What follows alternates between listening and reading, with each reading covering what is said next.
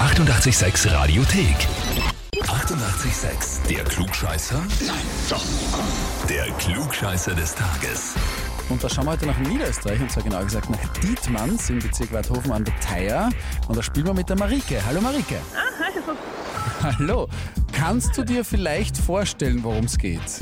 Ja, ich glaube, mein Sohn hat mich angemeldet für den Klugscheißer des Tages, kann das sein? Das ist die erste richtige Antwort, Marike. Reicht noch nicht fürs klugscheißer oder die Klugscheißer-Urkunde, aber ich lese dir gerne die Nachricht vor, die uns dein Sohn der Adrian geschickt hat. Ja. Ich möchte meine Mutter anmelden, da sie es nie lassen kann, andere Leute auszubessern und immer glaubt, alles besser zu wissen. Das kann so nicht weitergehen. Entweder sie kann beweisen, dass sie wirklich alles weiß, oder es steht für immer fest, dass sie nicht alles weiß. Ja. Ulrike, was sagst du zu deiner Verteidigung? Naja, alles weiß ich nicht, aber halt schon viel. Außerdem Also, muss man sagen, als Mutter ist man ja auch, also das ist ja fa- fast auch ein bisschen der Beruf, oder? Dass man es weiß. Eben, genau, ja. Na gut, Regel äh, Nummer eins, ich habe immer recht. eben. So hat mir meine Mutter das auch beigebracht. Äh, stellst du dich der Herausforderung? Ja, selbstverständlich. Gut, dann äh, schauen wir mal, ob du es beweisen kannst. Am 9. Mai 1805 ist einer der bedeutendsten Schriftsteller im deutschsprachigen Raum gestorben, und zwar Johann Christoph Friedrich Schiller. Sagt er was? Ja, sagt man was. Ja, berühmt unter anderem für das Drama Die Räuber oder auch seine historischen Dramen über Maria Stuart oder Wilhelm Tell und überhaupt für ganz, ganz viele andere Werke. Also der hat wirklich sehr, sehr viel geleistet.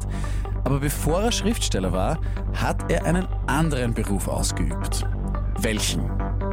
A. Anwalt, B. Arzt oder C. Lehrer. Mm, Lehrer. Wie kommst du da drauf? Geraten. Bist du dir sicher? Äh, nein. Möchtest du dabei bleiben? Äh, nein. Dann sage ich Arzt. Dann sagst du Arzt, Marike. Hervorragend umentschieden, er war nämlich wirklich Arzt. Na, sehr gut, na schau, ich habe recht. Sehr gut gemacht, ja stimmt. Schau, du hast recht, Mütter haben einfach recht. Er war Arzt, äh, wie auch sein Vater schon.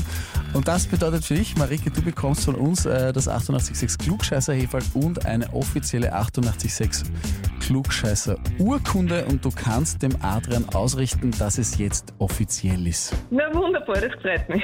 Und wie schaut's bei euch aus? Habt ihr auch in eurem Umfeld Leute, die meinen, immer alles zu wissen und die das unbedingt mal auf die Probe stellen sollten? Anmelden auf radio886.at.